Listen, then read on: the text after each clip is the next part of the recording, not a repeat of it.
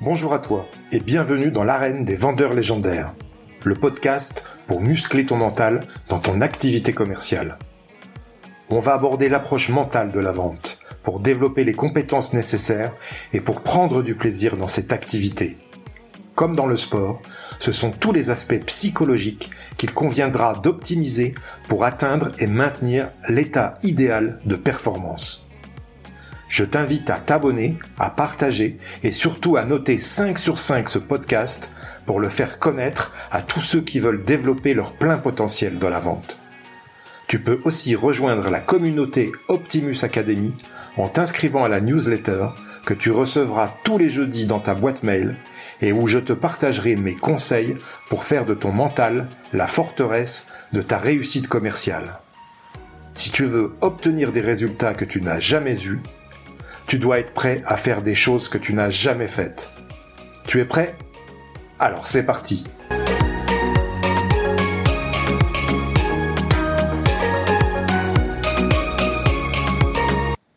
Aujourd'hui, j'accueille Pascal Alford.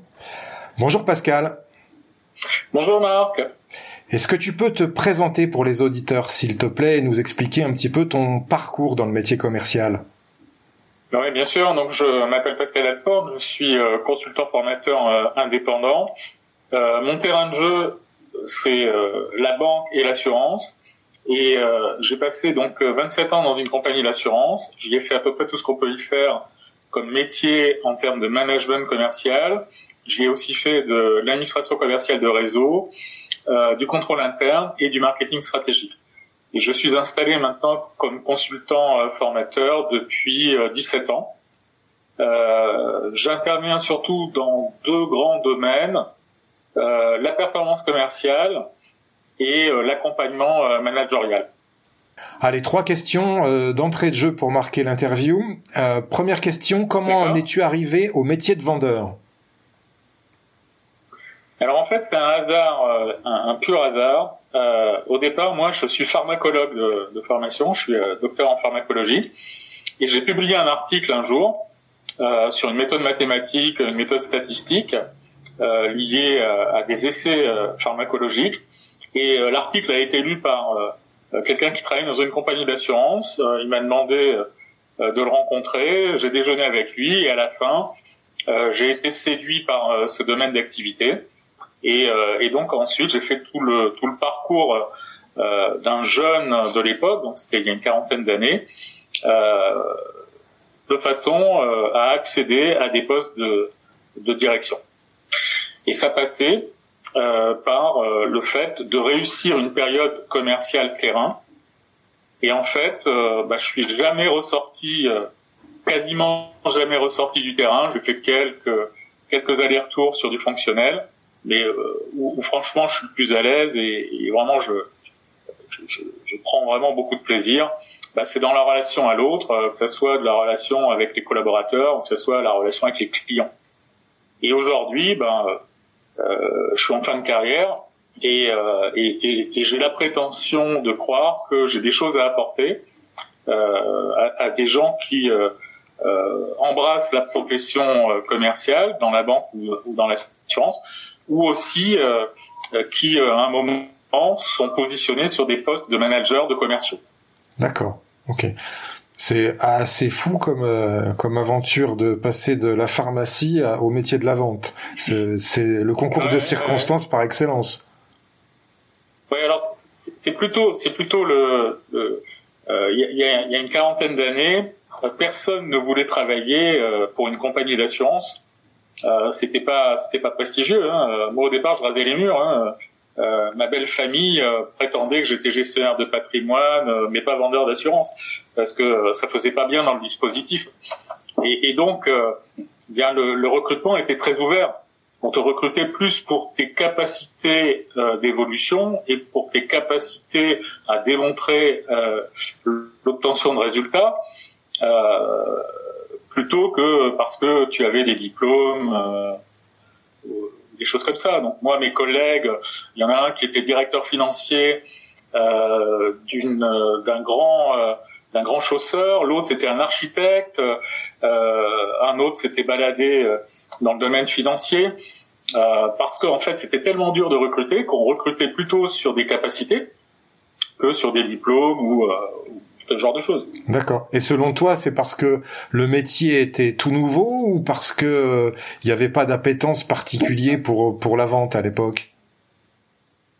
Non, je pense qu'il y avait il y avait plusieurs raisons. Euh, la, la, première raison, euh, c'était le mode de rémunération. Dans les compagnies d'assurance, euh, il y a une quarantaine d'années, euh, le mode de rémunération, c'était euh, que de la commission. Même, même les frais de déplacement, c'était un pourcentage de commission sur les affaires réalisées. La deuxième raison, c'est que dans le fond, ces compagnies d'assurance, elles jouaient sur le nombre. C'est-à-dire qu'il y avait à peu près une vingtaine de recrutements par semaine, il y avait 15 jours de formation, c'est une formation monoproduit, tu avais un discours à apprendre, et après, euh, bah, si tu résistais euh, très très vite, euh, tu devenais chef des ventes, directeur régional. Parce que bah, parce que c'est pas parce que tu étais meilleur que les autres, hein, c'est parce que tu étais moins mauvais et que donc t'avais ta courbe d'apprentissage fait que tu résistais. voilà. Aujourd'hui, c'est complètement différent. Aujourd'hui, on recrute des gens qui sont diplômés. les parcours de formation sont très très lourds. Hein. Aujourd'hui, un, quelqu'un qui va vendre euh, dans une banque, il a euh, quasiment 600 heures de formation, dont euh, une partie réglementaire et obligatoire pour plus de la moitié.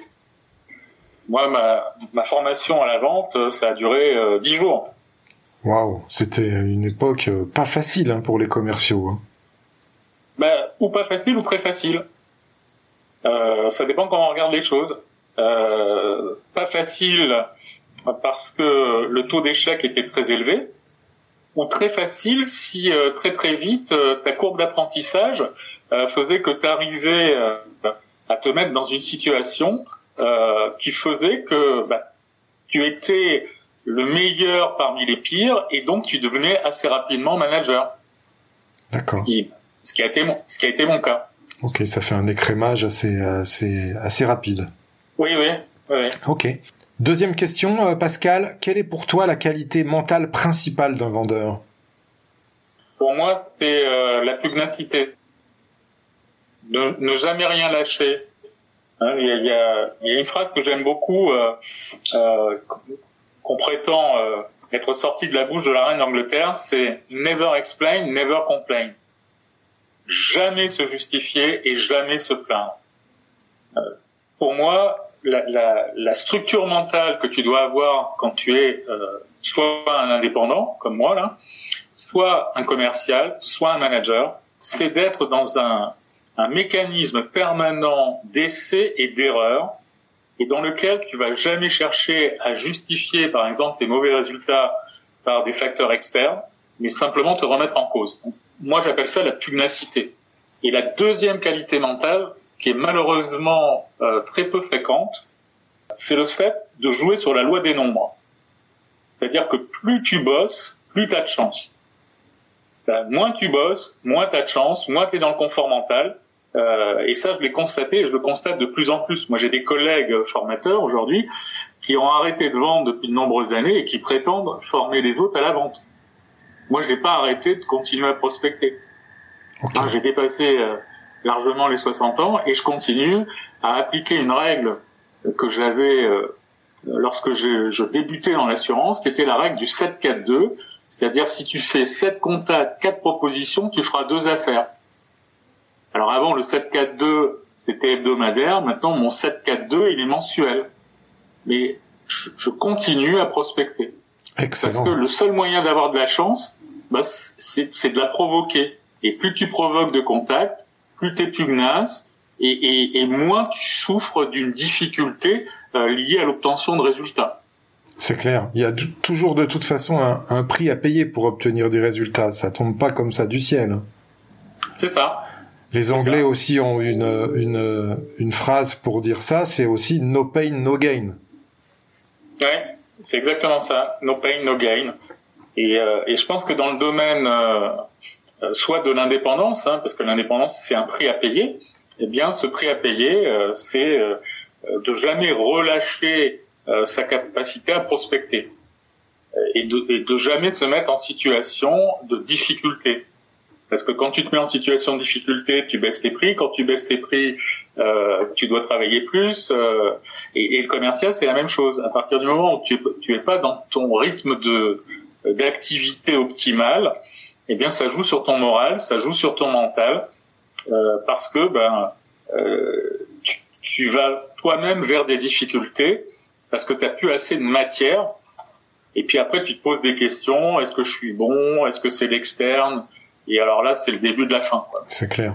Et puis ça occasionne des, des résultats en dents de scie. C'est exactement ça. Ok. Exactement ça. Pascal, si tu devais résumer la vente en un verbe, quel serait-il? Accueillir. Bon, pour moi, la vente, c'est euh, accueillir euh, l'autre, c'est accueillir euh, euh, ses attentes, c'est accueillir euh, ses signaux faibles, c'est accueillir les non-dits, c'est accueillir parfois une forme de mauvaise foi.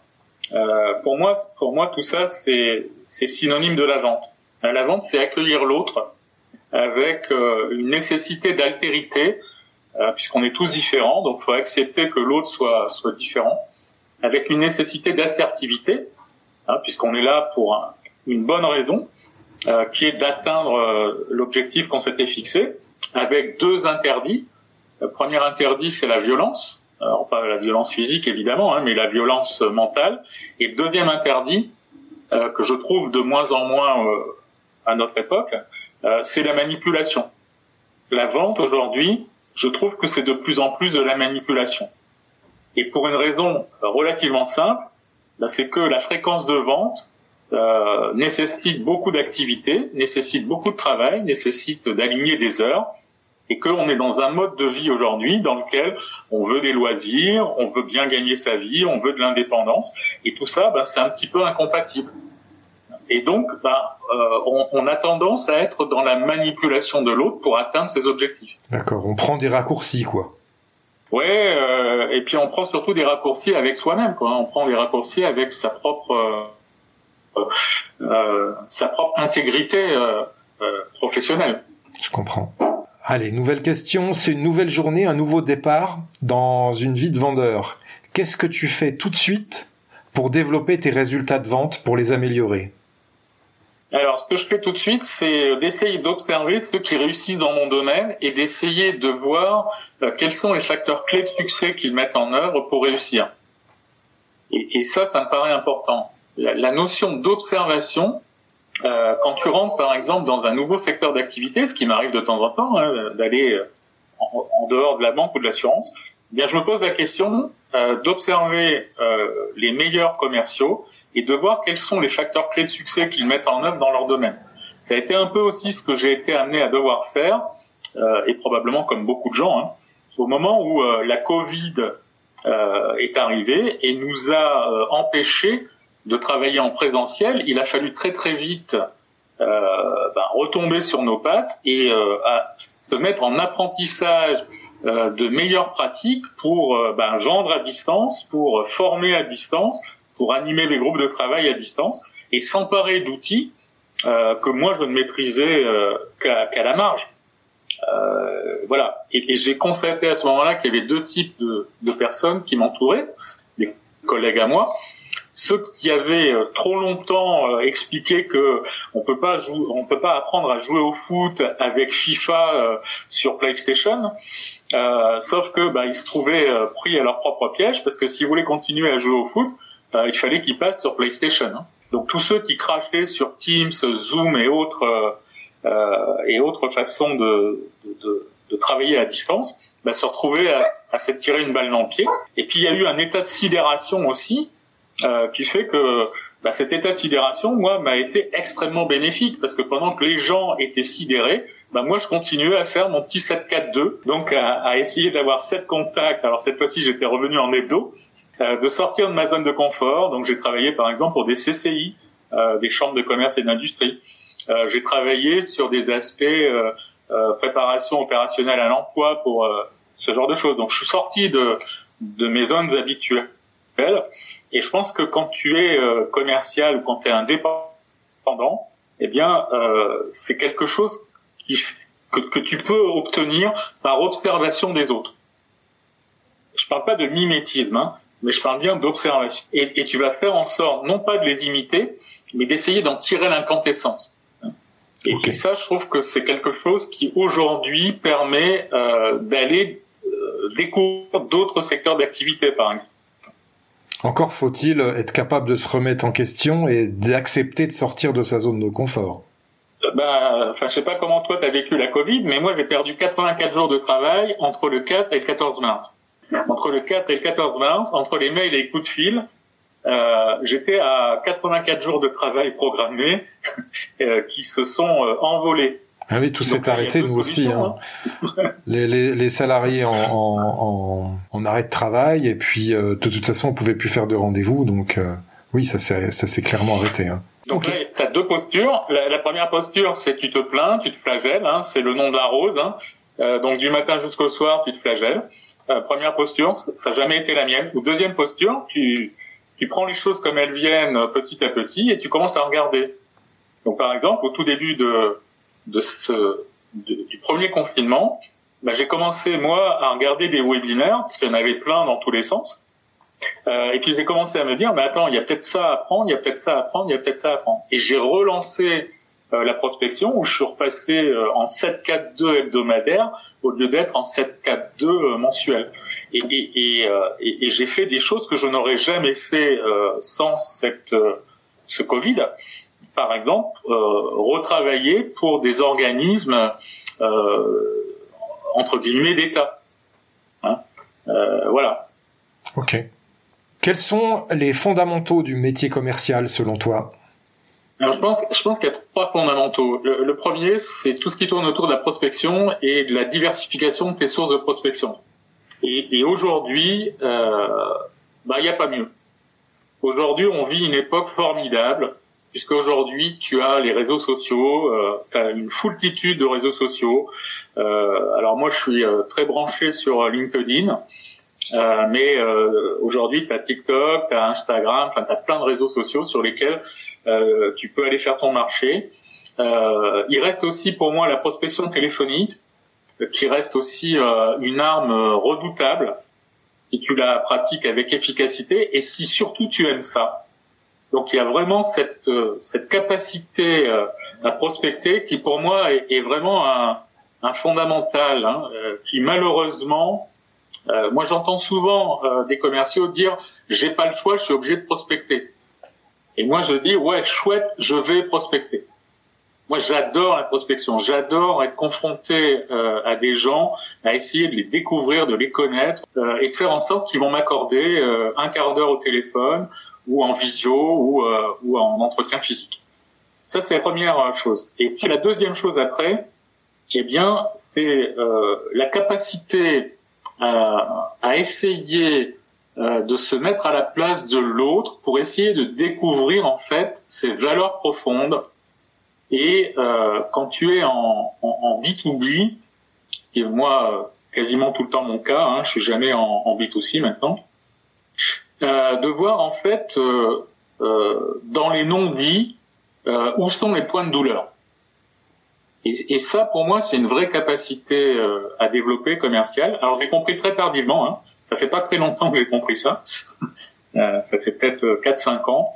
Euh, je m'intéresse moi plus aux non-dits euh, que ce qui est réellement dit. Et quand tu as découvert les non-dits, tu peux les creuser et tu peux apporter une réponse intelligente entre guillemets, commercialement intelligente. Et la troisième chose, ce que je constate aussi fréquemment chez les commerciaux, c'est la peur de conclure la peur de closer. Toujours pour la même raison, c'est que la plupart des commerciaux ont tellement peur de prospecter, ils ont tellement peur de prospects, ils ont tellement peu de prospects qu'ils ont peur de rater la vente. Donc au lieu de closer, bah, ils retardent le moment du closing, ils retardent le moment de la conclusion parce qu'ils ont peur d'avoir un non. Et ça, c'est pour moi la troisième chose. C'est 90% de non et 10% de oui. Si tu n'acceptes pas d'avoir des non, tu n'auras jamais des oui euh, d'achat. Et donc, euh, pour moi, ça c'est le troisième fondamental, c'est d'accepter et de réfléchir euh, quand tu as un non à pourquoi tu as eu un non. Voilà. Pour moi, c'est les trois les trois choses. La prospection, la découverte, mais au sens large du terme, hein, avec avec les non-dits, avec les signaux faibles. Et le troisième, c'est ben, le confort de closer. Ça fait sens avec la prochaine question qui est euh, quelles sont euh, tes valeurs dans ton activité commerciale? Première valeur, c'est l'intégrité. C'est-à-dire que euh, pour moi, quelqu'un qui est commercial, manager, peu importe, pour moi c'est un peu la même chose. il faut qu'on ait une très, très forte intégrité. Et cette très forte intégrité, elle doit passer par le fait de ne jamais manipuler l'autre. L'influencer, certes, mais le manipuler jamais. Et la, et la, deuxième valeur, qui est vraiment une valeur profonde, euh, c'est que si je suis convaincu du bien que je fais à l'autre, euh, je vais le faire et je vais le faire avec bonheur, je vais le faire avec pugnacité, euh, je vais rien lâcher parce que je suis convaincu que la solution que je suis en train de développer, c'est la meilleure solution pour la personne que j'ai en face de moi. Et dans le B2B, de temps en temps, moi, ça m'oblige parfois euh, quand, quand j'interviens comme une brique hein, dans un système, eh bien, à remettre en cause parfois les autres briques. Hein. Et ça, j'ose le faire parce que ben, si je rate une affaire, c'est pas grave. J'en ai tellement d'autres. Et ça, c'est pour moi une forme d'intégrité très très forte. Quelle est la discipline dans ton activité commerciale avec laquelle tu transiges jamais? Ouais, la, la, discipline, en fait, c'est vis-à-vis de moi-même. Moi, je suis, je suis, mon pire ennemi, en fait. Hein. Je, euh, je suis mon pire ennemi, et donc euh, je ne transige jamais avec euh, ma capacité à aller au fond des choses. Euh, et donc parfois à, à, à, dire bah non ça je ça je vais pas le faire ou ça je suis pas compétent. Là par exemple on m'a proposé un projet, euh, bah, je vais je vais refuser parce que c'est pas dans c'est pas dans mon cercle de compétences actuel et que j'ai pensé qu'il fallait euh, il me fallait une dizaine de jours pour m'acculturer à ce sujet. C'est un sujet assurantiel mais que je maîtrise absolument pas eh bien, j'ai refusé d'intervenir parce que je pensais que je n'apporterais aucune valeur ajoutée aux clients sur le sujet. Euh, dans nos métiers, euh, il faut que tu apportes de la valeur ajoutée. Et pour apporter de la valeur ajoutée, bah, faut que tu aies euh, suffisamment d'intégrité pour dire, bah là, non, je vais pas y aller euh, parce que je suis non sachant ou pas assez sachant. Une petite question sur euh, l'énergie du commercial. Comment gères-tu ton énergie pour performer? Est-ce que tu as des, des techniques particulières? Ouais, je suis un marathonien. C'est-à-dire que quand je dois manger un éléphant, je me munis d'une petite cuillère et je le mange petite cuillère après petite cuillère.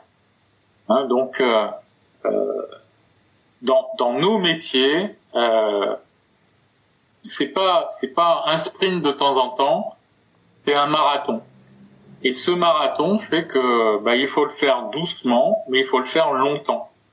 Et donc, euh, l'image que j'ai souvent, euh, qu'on m'a transmise il y a, il y a de nombreuses années, c'est que bah, quand tu dois manger un éléphant, si tu as une petite cuillère, tu vas le manger petite cuillère après petite cuillère. Donc moi, les gens qui euh, débordent d'énergie, euh, qui sautillent, euh, c'est pas moi. J'ai failli ne pas me faire recruter dans cette compagnie d'assurance parce que je vais te raconter en deux secondes. À l'époque, il fallait passer des tests psychotechniques et la personne qui me faisait passer les tests, la première chose qu'elle m'a dit, euh, parce qu'elle m'a fait changer d'étage et, changer de, bureau, et elle m'a dit mais je constate que vous ne montez pas très très vite les escaliers. Et donc peut-être que pour un métier de commercial et par la suite de manager, vous manquez peut-être d'énergie. je ne suis pas sûr que ce soit la vitesse à laquelle tu montes des escaliers qui détermine ton énergie, mais plutôt le nombre d'escaliers que tu seras capable de monter. Ça, c'était la première chose. Et la deuxième chose, elle m'a demandé de regarder une image. Donc j'ai regardé l'image et après elle m'a demandé de la redessiner. J'étais incapable de la redessiner. Elle m'a pas demandé de mémoriser l'image, elle m'a demandé de la regarder. Et je l'ai regardée au plan esthétique. Je l'ai absolument pas à regarder, de toute façon à la mémoriser. Hein, et donc j'ai failli ne pas être recruté à cause de ça, puisque euh, cette brave euh, psychologue a rendu un, rapport me concernant extrêmement défavorable. Parce que je courais pas, et parce que je ne répondais, je répondais strictement aux consignes. Euh, dans nos métiers, c'est plutôt une énergie dans la durée euh, plutôt que le fait de sautiller. Je suis entièrement d'accord avec toi. Qu'est-ce que c'est pour toi, Pascal, une vente parfaite? Une vente parfaite, pour moi, c'est quand le client, euh, 3, 4, 5, 10 ans après que tu recroises, euh, se rappelle la façon dont tu as traité le projet avec lui. Et, se rappelle des bons et des mauvais moments j'entretiens des relations euh, dans la durée euh, avec mes clients Et, souvent, euh, mes clients me relatent des moments de crispation dans les projets et des moments de bonheur. Et eh ben pour moi, ça c'est une vente parfaite. La vente parfaite, c'est quand euh, 3, 4, 5 ans après, il reste quelque chose euh, dans l'échange humain as eu avec ton client. Qu'est-ce que c'est pour toi la définition du succès d'un point de vue commercial?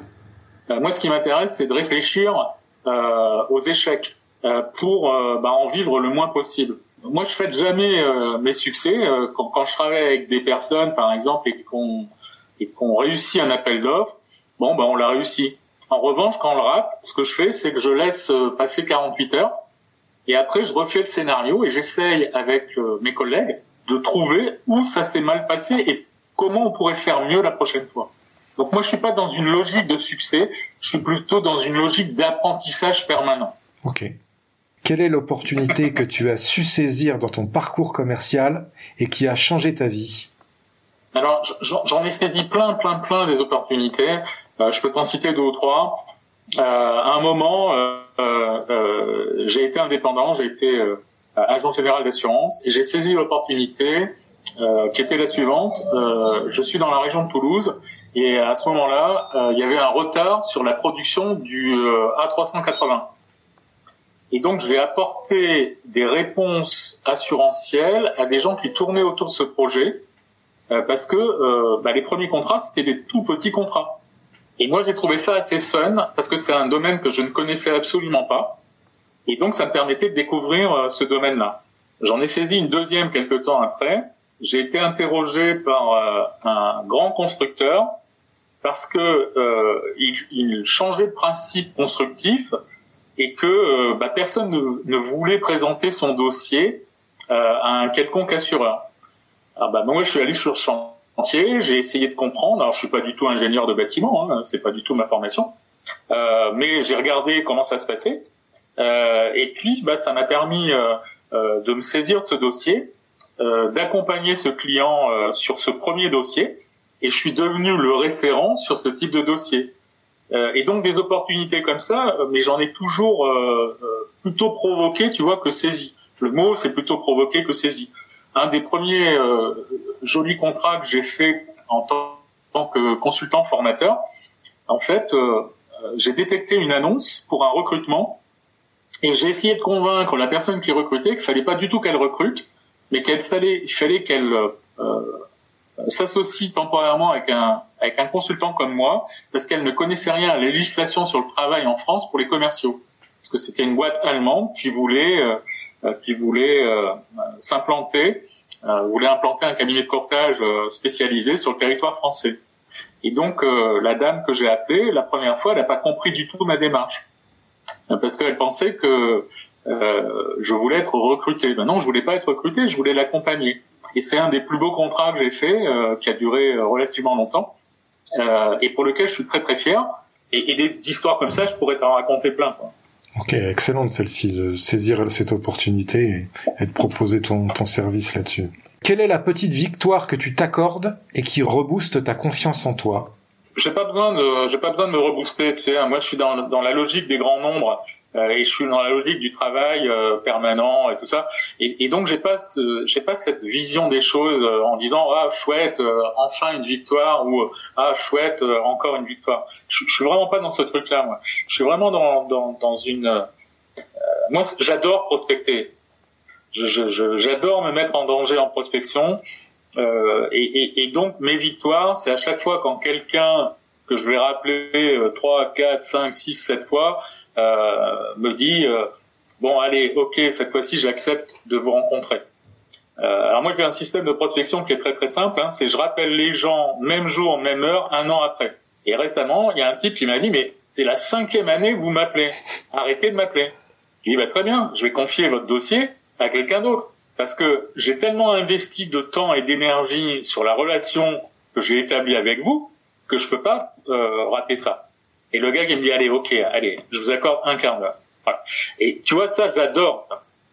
J'adore le fait euh, de convaincre quelqu'un euh, de il faut qu'il me reçoive et on verra. Euh, peut-être que ça donnera quelque chose ou rien, c'est pas grave. c'est lié à ce trait dont tu parlais au début, la pugnacité. Hein. Vraiment, là, il faut. Là, les, les, ah les, moins bons ont abandonné déjà. Hein. Oui, c'est ça, oui. Ok. Je pense que tout le monde a besoin d'un mentor dans la vie pour réussir. Comme disait Jim Rohn, on est la somme des cinq personnes les plus proches de nous. Quel est ton avis sur le sujet et s'il est positif, est-ce que tu as un mentor? En fait, moi, j'ai changé de mentor euh, au fur et à mesure de l'évolution euh, de ma vie professionnelle. Le, premier mentor que j'ai eu, c'était euh, bah, dans le domaine de l'industrie pharmaceutique. Hein. c'était un type qui s'appelait Bavrez, qui était directeur de recherche et qui a fixé un cadre euh, avec moi qui était un cadre d'exigence intellectuelle. Euh, donc ça, ça a été mon premier mentor que j'ai eu pendant pendant quelques temps. Après, j'ai eu un deuxième mentor qui s'appelait euh, Giro, qui était directeur régional de la première compagnie d'assurance dans laquelle j'ai bossé et qui avait une vision extrêmement détachée des, du résultat. Il regardait jamais les résultats, il regardait toujours la façon d'obtenir les résultats des uns et des autres. Ça, ça a été mon deuxième mentor que j'ai gardé pendant très longtemps d'ailleurs. Euh, même quand je ne travaillais plus avec lui, même quand euh, j'avais changé de compagnie d'assurance, je continuais à avoir des relations avec lui euh, parce que il m'apportait des choses qui étaient un regard différent sur comment on construit un résultat et non pas d'être fier de, de, son résultat. Ça, ça a été mon deuxième mon deuxième mentor. Le troisième, c'est très grand professionnel de l'assurance qui, dans les années 90, au milieu des années 90, euh, m'a aidé à réfléchir de façon complètement différente. Car qu'à chaque fois que j'allais le voir avec un problème, à l'époque, j'étais responsable de la publication des résultats d'une compagnie d'assurance. Euh, je préparais les conseils d'administration. Et à chaque fois que j'allais le voir en lui disant, euh, bah écoute, j'ai un problème, il me disait, bah ouais, mais c'est normal parce que tu l'as pas bien posé. Voilà comment faudrait le poser. Donc en fait, j'ai changé de mentor au fur et à mesure de, au fur et à mesure de, ma carrière. Euh, moi, j'aspire je, beaucoup les autres. Hein. J'ai jamais rien créé de ma vie. Hein. Euh, moi, j'ai la fierté de dire que j'ai jamais rien créé. Euh, quand des gens me disent mais pourquoi t'écris pas un bouquin? Bah parce que euh, j'ai rien à écrire. il y a tellement de choses qui ont été écrites, bah, il faut les récupérer, il faut essayer de les traiter et il faut essayer de les améliorer. Donc moi je suis un récupérateur euh, et donc je récupère beaucoup de ce que font pas complètement les autres. Et c'est pour ça que je change assez régulièrement de mentor. Euh, quel est l'échec le plus cinglant qui t'a permis de plus progresser Sur un projet euh, qu'on a raté avec un collègue et pour lequel très très vite euh, euh, euh le collègue s'est mis en opposition avec moi en essayant de rejeter sur moi la responsabilité de cet échec. Et ça m'a énormément fait réfléchir euh, sur euh, la capacité qu'on a tous, euh, qui est une capacité différente, à traiter le problème de l'échec ou de l'erreur. Et, ça, ça m'a beaucoup aidé. C'était il y a une bonne quinzaine d'années maintenant, et, et ça m'a permis de me dire qu'il faut jamais parler d'échec, mais toujours parler d'erreur pour essayer de détecter l'erreur pour que la prochaine fois, on refasse pas cette erreur. Parce qu'en fait, euh, pour moi, l'échec, c'est une fin, quoi. C'est euh, ça y est, on est en échec, on est assis par terre, euh, on a été complètement retourné par la situation, on est quasiment en action, quoi. Alors qu'une erreur, bah, tu vas en tirer un bénéfice, et ce bénéfice, il va être durable. Hein, voilà. Donc ça, je l'ai très mal vécu. Hein, C'était un énorme projet. Et, et, je l'ai très très mal vécu parce que mon collègue a essayé de me faire porter la responsabilité de l'échec et ça m'a obligé à réfléchir à cette notion d'échec et moi je évacue ça. Pour moi, il y a des erreurs à ne pas recommettre. Mais euh, cette notion d'échec, euh, je, je l'évacue. Ok. Quel est le meilleur conseil, Pascal, qu'on t'ait donné dans ta carrière commerciale? Le 7-4-2, dont je te parlais tout à l'heure.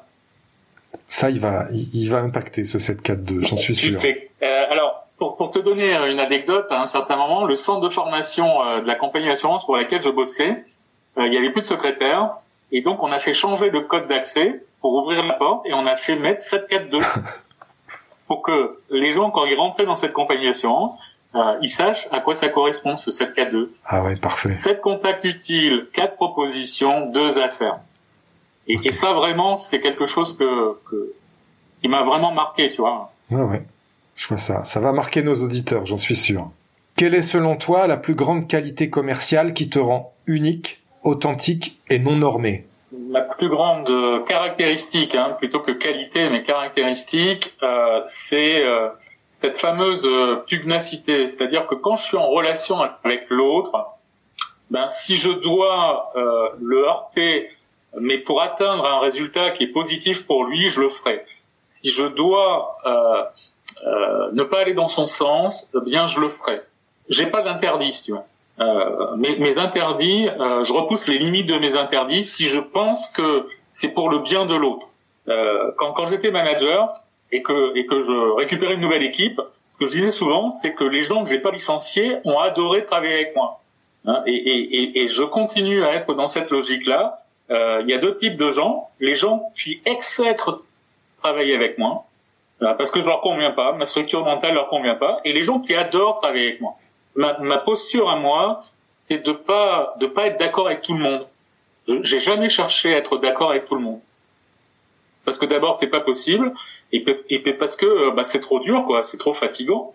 Donc, euh, bah, tu vas travailler avec des gens, tu vas les influencer, tu vas, tu vas les aider, puis d'autres, euh, bah, ils vont pas t'aimer vont pas aimer travailler avec toi, ils vont pas être aimé, ils vont pas aimer euh, ma communication qui peut être paradoxale, qui peut être déroutante. Bon bah voilà, c'est comme ça. Je partage totalement ce, ce, mode de fonctionnement. Ça sert à rien d'essayer de plaire à tout le monde, c'est nul, je trouve, et euh, ça amène pas à, la performance. Euh, vaut mieux cliver comme ça, mais cliver, cliver intelligemment, je trouve. Et on, on, est, on est mieux suivi, on est mieux suivi par ceux qui, qui adhèrent à notre discours et à notre façon de penser. Mmh. Prochaine question. On sous-estime souvent l'importance de l'organisation dans le métier de vendeur. Quelle est pour toi la bonne organisation commerciale? Alors, ce, qui, ce, que moi j'ai constaté qui pêchait le plus souvent, euh, c'est sur les relances commerciales. Moi, je m'oblige à relancer euh, tous mes contacts et à les ordonnancer. Donc, euh, j'ai une méthode de relance euh, qui fait que euh, un prospect que j'ai rentré dans mon pipe, eh ben, il va pas ressortir. Je te disais tout à l'heure, par exemple, j'ai relancé cinq années de suite, même jour, même heure, euh, mes prospects. Et c'est qu'au bout de cinq ans, je vais lâcher l'affaire. J'utilise énormément euh, Sales Navigator. Sales Navigator, c'est un, un, applicatif tiré de, de, LinkedIn. Eh bien, il y a des fois où, euh, en ce moment, j'ai 1600, un peu plus de 1600 euh, comptes que je suis. Il y a des gens sur lesquels j'ai euh, 20, 30, 40 interactions avant même de déclencher un rendez-vous, avant même de faire une demande de rendez-vous. Parce que j'estime que j'en sais pas encore assez pour avoir une efficacité euh, suffisante sur ma prise de rendez-vous. Tu vois et, et, et, ça, euh, c'est quelque chose que je constate chez la plupart des commerciaux qui n'existe pas. Ils ont raté l'affaire, ils ont raté leur closing, ils ont raté leur présentation, et eh ben ils en restent là. Effectivement, il y en a peu qui sont capables de relancer plusieurs fois. Et pour ça, aujourd'hui, euh, tu as tous les outils qui vont bien. Hein. Tu as des outils de CRM, euh, euh tu as tout ce que tu veux euh, qui, qui, vont très, très, très bien. Euh, on va parler maintenant des émotions dans la vente. Comment gères-tu tes émotions dans la vente? Est-ce que tu es sensible au niveau émotionnel ou est-ce que tu agis de manière assez neutre?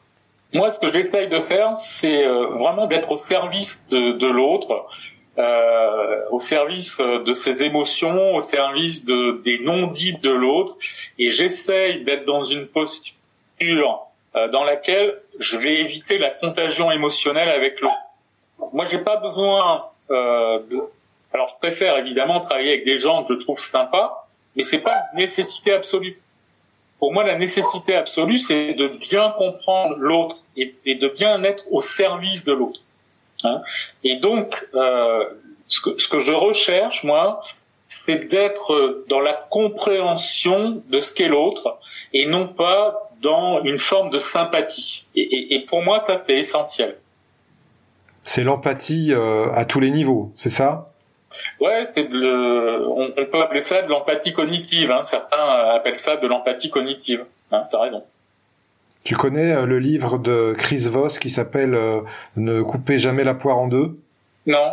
C'est un négociateur du du, du, FBI qui a été envoyé dans des opérations très très complexes et, et donc il explique le concept de mhm. l'empathie tactique. Très très bon livre, notamment pour tous les vendeurs. Très bon livre. Mhm. Qu'est-ce que ça évoque pour toi, Pascal, la résilience du commercial? Pour, pour, moi, euh, un commercial qui n'est pas résilient, c'est pas un commercial dans la durée. Si tu n'acceptes pas ton taux de non-signature plus important que ton taux de signature, eh ben, euh, tu vas pas durer. Tu vas pas durer dans l'intégrité, tu vas pas durer dans l'éthique, tu vas manipuler, et à un moment, euh, tu vas chercher à faire autre chose. Parce que euh, pour moi, la base de notre métier, alors que ça soit le métier de consultant, hein, ou que ça soit le métier de manager, ou que ça soit le métier de commercial, c'est d'abord de l'intégrité. Et pour pour être dans l'intégrité, eh ben, euh, il faut que tu aies euh, des, des, des valeurs profondes que personne et, et jamais ne sera atteint, tu vois. Et pour moi, ça c'est vraiment euh, c'est vraiment fondamental. Ok. Qu'est-ce que tu crois vrai et qui va à l'opposé de ce que pense tout le monde? Le talent. Tout le monde pense avoir du talent, et je pense que le talent, ça sert à rien. Sauf à te mettre des embûches. Euh, je te le disais tout à l'heure, hein, moi, il y a plein de gens qui me disent, mais pourquoi t'écris pas un bouquin? Mais parce que j'ai rien à dire. Il y a tellement de gens qui ont écrit des bouquins dans notre domaine euh, que qu'est-ce que je vais rajouter de plus ou de mieux tu vois? Euh, Et il y a plein de gens qui pensent avoir des talents. Alors sur les réseaux sociaux, il y a un élevage de gens qui pensent avoir du talent. Moi, je crois plus au travail qu'au talent. Euh, voilà. Euh, donc, souvent, euh, l'étalage de talent m'exaspère. Je suis exaspéré par les gens soi-disant talentueux. Moi, je suis un laborieux. Je suis pas un talentueux. Excellent. Euh, bah, moi, j'ai, par contre, euh, contrairement à toi, j'ai écrit un livre qui s'appelle 24 clés mentales pour devenir un, vendeur légendaire. Et justement, je suis entièrement d'accord avec toi dans ce mmh. livre. Si tu as du talent, c'est bien, mais c'est pas comme ça que tu deviendras un vendeur légendaire. C'est par le travail et uniquement par le travail. Mmh pour avoir fait du, euh, du basket à haut niveau, euh, j'ai vu beaucoup de sportifs qui étaient dans mon équipe, qui, étaient extrêmement talentueux, mais qui se reposaient sur ce talent, et finalement ils ont disparu de la circulation assez rapidement. Alors que ceux qui bossaient, bah, ils ont réussi à performer et à arriver à, à obtenir de, de, bons résultats. Ok, euh, Pascal, quel... Il y a deux choses, tu vois, pour aller dans ton sens, moi, il y a deux choses qui m'exaspèrent, c'est quand les gens euh, me disent ah ouais, mais toi t'as de la chance. Alors ça, ça m'exaspère au plus haut point. Parce que c'est un facteur différenciateur. Hein. Si tu arrives à faire ce que tu fais, c'est que tu as de la chance. Ben non, si j'arrive à faire ce que je fais, c'est parce que je me lève tôt, je me couche tard, et qu'entre les deux, j'essaie de mettre un petit peu de compétences. Euh, ça, c'est la première chose. Et, et les gens euh, qui disent aussi ah ouais mais moi euh, je préfère avoir du temps libre, je préfère avoir ceci, je préfère avoir cela, euh, quitte à ne pas réussir euh, complètement. Mais ça, c'est le bal des faux culs. Euh, c'est parce que en fait ces gens-là euh, savent ils lâchent pas leur coup. Hein, tu parlais tout à l'heure euh, d'un basketteur.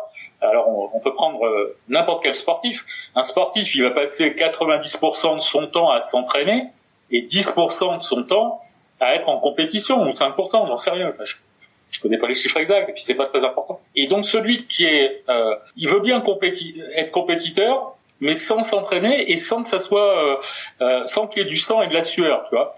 Et ça, c'est les deux choses qui m'exaspèrent. Ah ouais, mais toi, t'as de la chance. Ou alors, ah ouais, mais toi, euh, tu réussis, et moi, je veux pas ça, parce que moi, je veux aller jouer au golf, je veux faire ceci, je veux faire cela. Bah ok, t'as le droit de, de déguiser ton incompétence inconsciente dans le fait que c'est toi qui as décidé de pas être bon. t'as le droit. C'est clair.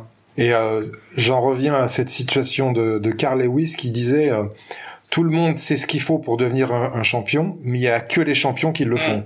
Quel conseil donnerais-tu à ton ancien toi, jeune commercial, Pascal? Alors, jeune commercial, tu vois, j'avais pas assez de latérité. C'est-à-dire que jeune commercial, je me, je faisais des affaires avec des gens que j'admirais et uniquement avec des gens que j'admirais.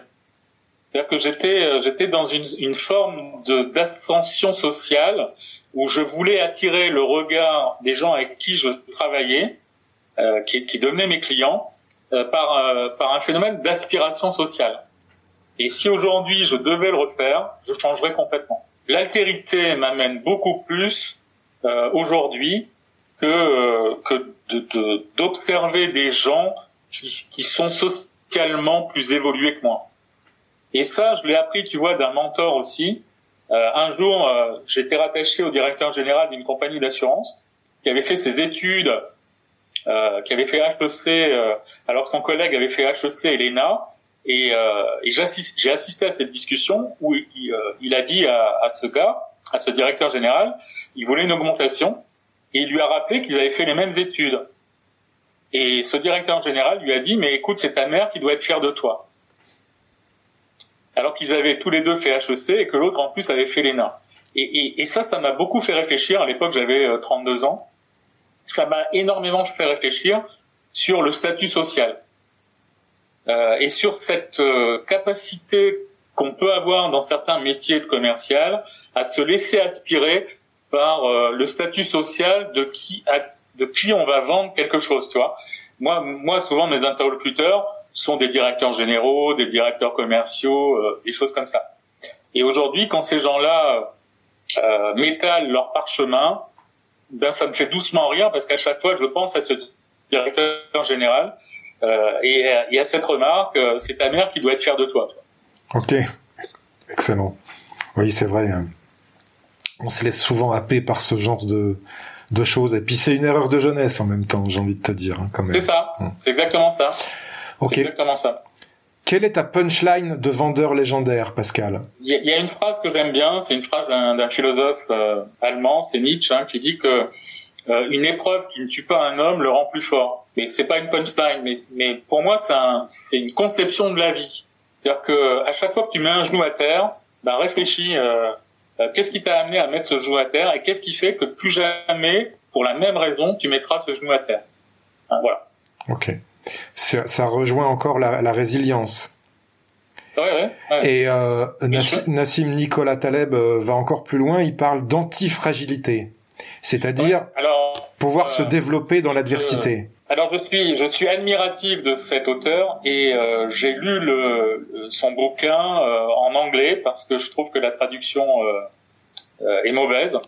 ce qui est rigolo hein, parce que en fait c'est pas sa langue natale hein, l'anglais et je, et, et je pense que l'antifragilité est bien plus puissante que la résilience. Je pense la même chose que toi. Je pense que c'est une, une, qualité principale euh, justement du vendeur. Et euh, je sais pas si tu as lu aussi Skin in the Game, qui est, qui est très bien aussi, où on est obligé de s'engager physiquement dans, dans un concept, dans quelque chose, pour que ça fonctionne, et pas être un, un, un quelqu'un de l'extérieur qui va donner des leçons sans être impliqué lui-même. C'est ça, c'est exactement ça. Euh, moi, j'ai eu un coach à une certaine époque parce que quand j'étais jeune directeur régional, euh, la direction euh, de, la compagnie d'assurance euh, craignait euh, justement que je sois un peu fragile comme jeune directeur régional. Et donc, été coaché par un cabinet de consultants qui existe toujours aujourd'hui, hein, qui s'appelle le Crécy. Et, le type qui m'a coaché, qui n'était pas beaucoup plus vieux que moi, il devait avoir 5-6 ans de plus que moi, il m'a mis en tête une phrase que, j'adore, euh, qui est euh, d'enlever la pression de l'enjeu pour le remplacer par le plaisir du jeu. Et je trouve que ça, euh, c'est un complément à cette notion d'antifragilité. C'est-à-dire si à chaque fois tu ressens une pression d'enjeu, tu arrives à la transformer d'une façon ou d'une autre en trouvant un plaisir dans le jeu, c'est-à-dire le cadre de référence, tu le modifies pour que ça devienne un jeu, et eh ben pour moi ça c'est le summum de l'antifragilité, tu vois. Et ça va bien au-delà de la résilience.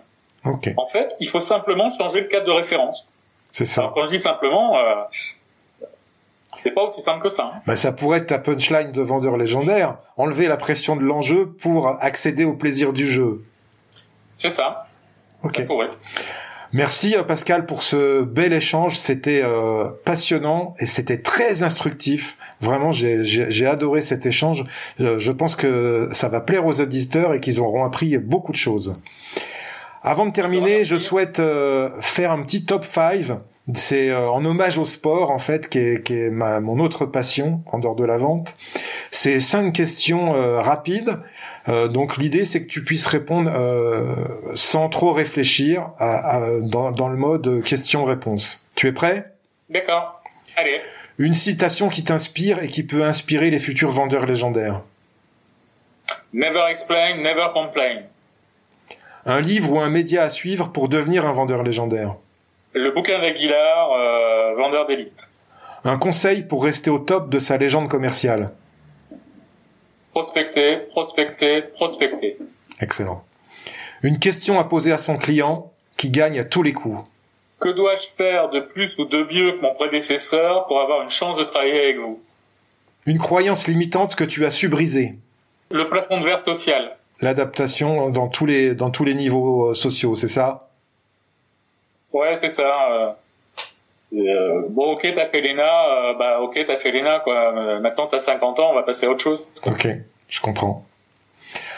Avant de se dire au revoir, Pascal, est-ce que tu as un invité à me recommander qui a su développer justement un mental fort dans son domaine commercial et qui pourrait inspirer nos auditeurs? Il y, y, y a, un type qui, qui, qui, dénote d'un mental très très fort euh, et qui est euh, extrêmement assertif et que j'aime beaucoup euh, parce que j'ai eu la chance de pouvoir travailler un peu avec lui, c'est Jean-Pascal Mollet. Ok. J'ai vu que effectivement c'était son anniversaire euh, la semaine dernière, je crois, et on a exactement le même âge avec Jean-Pascal. Il est de 1968, moi, moi, aussi. Hum. Ok, super, je te remercie. Euh, où est-ce qu'on peut te retrouver, euh, Pascal? Sur LinkedIn? Donc ton contact principal, les points d'entrée, c'est LinkedIn. Oui. Ok. Merci à toi, cher auditeur, d'avoir suivi l'épisode jusqu'au bout. J'espère qu'il t'a plu que tu as appris des choses et surtout que tu vas pouvoir les implémenter dans ton activité pour améliorer tes résultats. Pense bien à noter 5 sur 5 ce podcast sur ta plateforme d'écoute et à le partager. Je te dis à bientôt pour le prochain épisode. Mentalement fort. We'll be back.